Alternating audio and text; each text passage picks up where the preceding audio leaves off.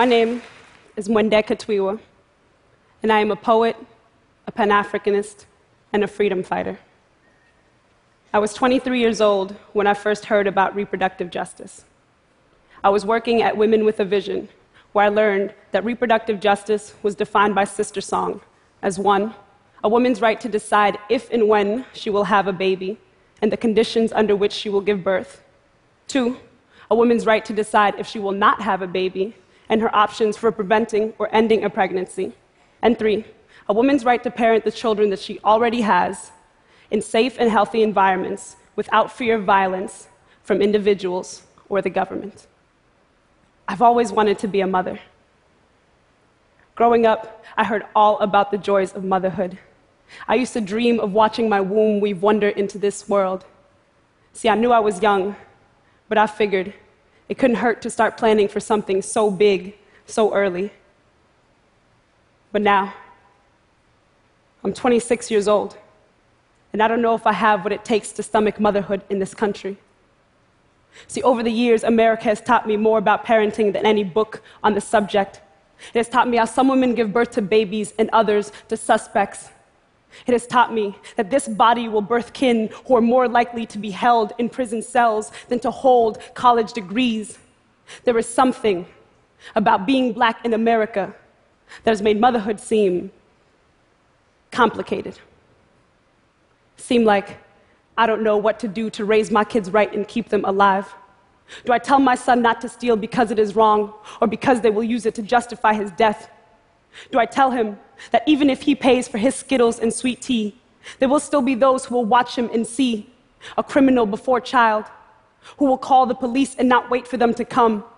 Do I even want the police to come? Too many Sean bells go off in my head when I consider calling 911. I will not take it for Oscar granted that they will not come and kill my son.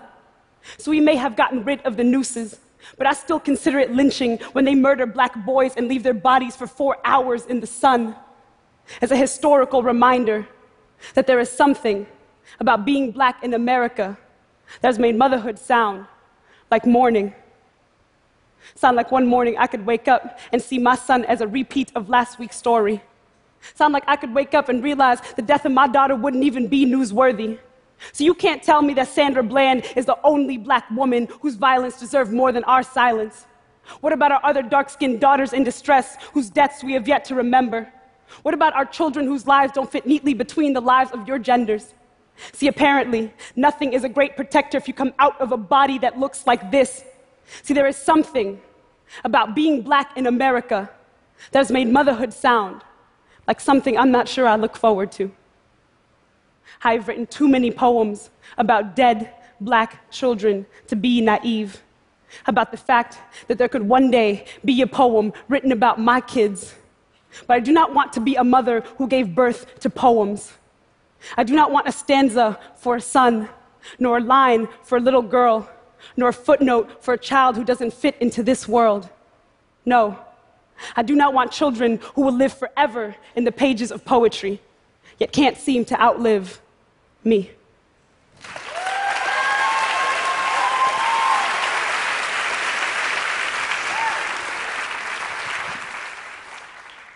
I was invited to the TED Women's Conference to perform a poem. But for me, poetry is not about art and performance. It is a form of protest.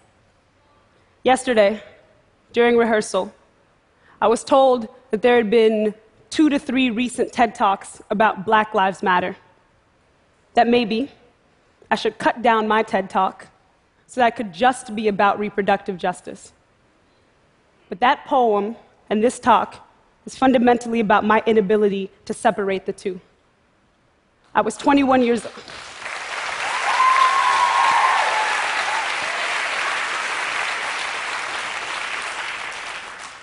I was 21 years old when Trayvon Martin was murdered. Trayvon Martin, a 17 year old black boy, a black child, reminded me, reminded us, how little this nation actually values black life. The hashtag Black Lives Matter became the most recognized call for black people and our children to live in safe environments and healthy communities without fear from violence from individuals or the state or government. Months later, when George Zimmerman was not held responsible for murdering Trayvon Martin, I heard Sabrina Fulton, Trayvon Martin's mother, speak. Her testimony so deeply impacted me that I found myself constantly asking, what would it mean to mother in the United States of America in this skin? What does motherhood really mean when, for so many who look like me, it is synonymous with mourning? Without realizing it, I had begun to link the reproductive justice framework and the movement for Black lives.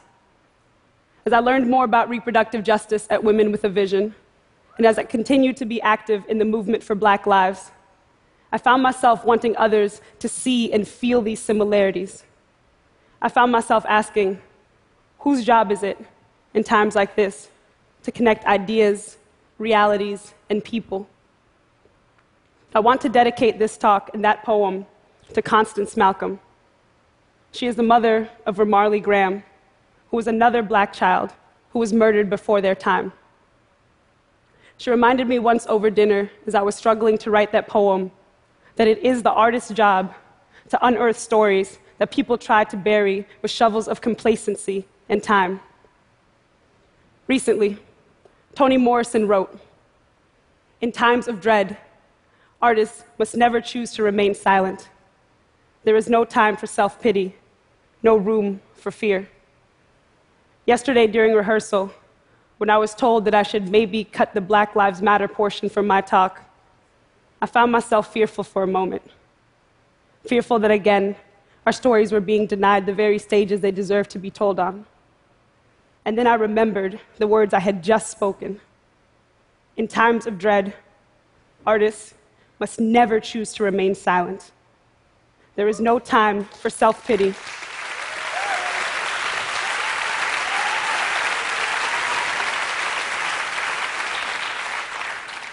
There is no time for self pity and no room for fear. And I have made my choice. And I am always choosing. Thank you.